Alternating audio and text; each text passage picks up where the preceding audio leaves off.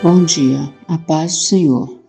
No capítulo 14 de Lucas, começa falando de Jesus curando um enfermo na casa de um dos principais dos fariseus, e era sábado, o que era contra a lei.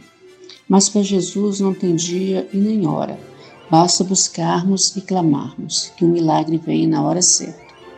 Mais adiante, no versículo 8 em diante, fala sobre não nos exaltarmos, porque Jesus disse: quem se exaltar será humilhado, e quem se humilhar será exaltado. Que possamos ser humildes e fazer a obra do Senhor com amor e com zelo, sem querer um ser mais do que o outro. Porque a nossa recompensa não está aqui na terra diante dos homens, mas sim no céu diante de Deus.